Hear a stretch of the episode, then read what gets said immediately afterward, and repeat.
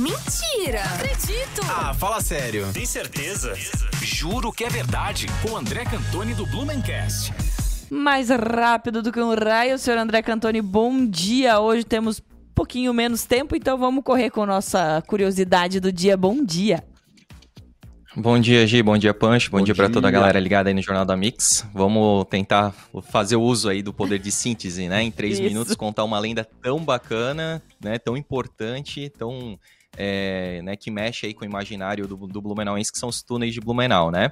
Primeiro vamos à lenda, né? As pessoas aí, muitas, né, já sabem que a lenda se resume aí em passagens secretas do Teatro Carlos Gomes, que liga com o Colégio Bom Jesus, que também liga lá com o Sagrada Família e chega até o Pedro II, né? O colégio, a escola aí Pedro II, né?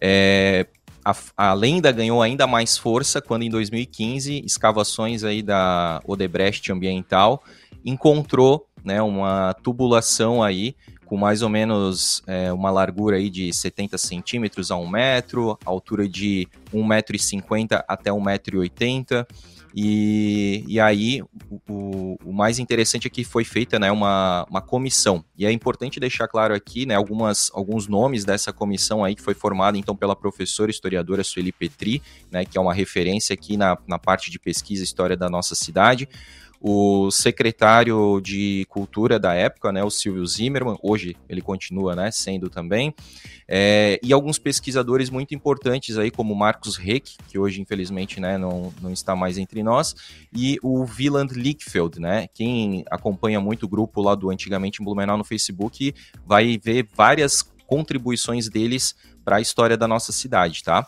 Então foi feita essa, essa, comissão, foi feito né, todas as pesquisas da época e até esse Blumenau em cadernos aqui, ó, é, conta muito sobre a, a, história dos túneis de Blumenau, tá? Para quem quiser saber mais informações, ele é de 2015, março e abril, tá? Tomo 56. Então tirei todas as informações aqui desse livro. É, e agora vamos aos fatos, né? É, antigamente, vou pedir ali para o Heinz colocar é, uma foto. É, antes de ter o INSS, como a gente conhece hoje, é, se tinha aí uma casa que era da, do Fidsdeck. Antes até do Fidsdeck, era da família Peters, é, Peters, né? Tanto é que, uh, se vocês forem olhar, essa casa que está em primeiro plano é do, do dos Deck, né? A, aí existe uma rua, que é a atual rua John Kennedy, e aí depois existe uma outra casa, essa outra casa ali também foi demolida, né? Nenhuma das duas existem mais, mas aquela lá pertence, hoje já pertence ao terreno onde fica a praça do Teatro Carlos Gomes, tá?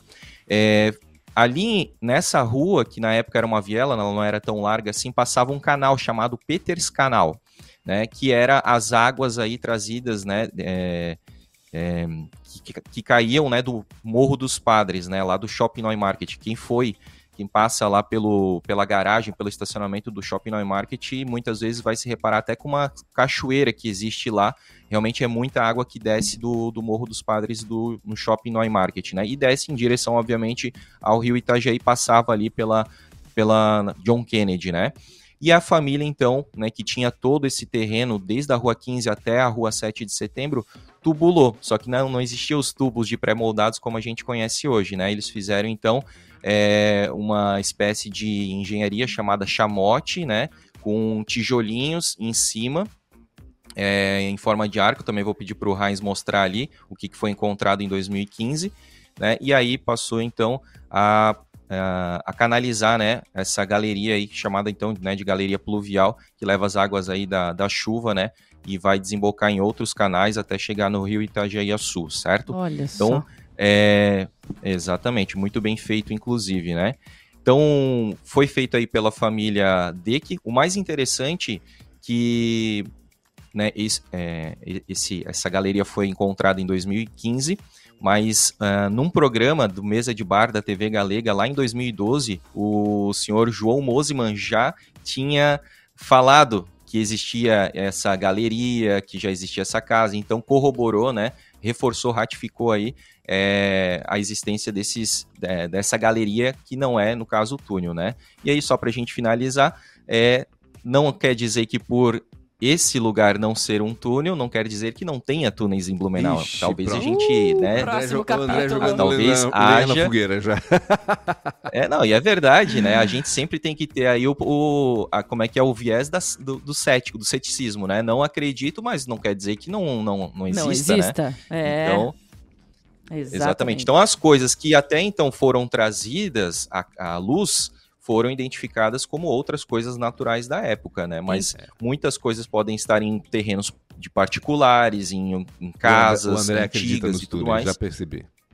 Tá, então eu vou Não, é, fazer a um gente desafio. aqui Então, pela- então, bora trazer, nem que seja a dúvida, traga aqui pro próximo capítulo dos túneis de Blumenau. Cantone, a gente precisa encerrar, então quero agradecer aqui por você trazer essas informações que ficam aí no nosso imaginário e deu para entender um pouco do que Com acontecia certeza, aí nos certeza. túneis, principalmente esse ali da John Kennedy, né? Quem quiser rever, pode ir lá no Blumencast ou também no YouTube da Mix Blumenau Oficial. Cantone, obrigada. Valeu, gente. Um, um grande abraço e até quinta-feira que vem. Até quinta-feira, grande É, abraço. beijo. Jornal da Mix. Oferecimento Uniaselv, o único EAD que oferece encontros semanais com tutor exclusivo, presenciais ou online. Toyota agora é Barigui Tarpan, a sua concessionária Toyota para Blumenau e Rio do Sul. Para poupar ou investir no futuro é simples. Escolha a Cressol e Cooper Super. Compre online em minhacooper.com.br. Mix.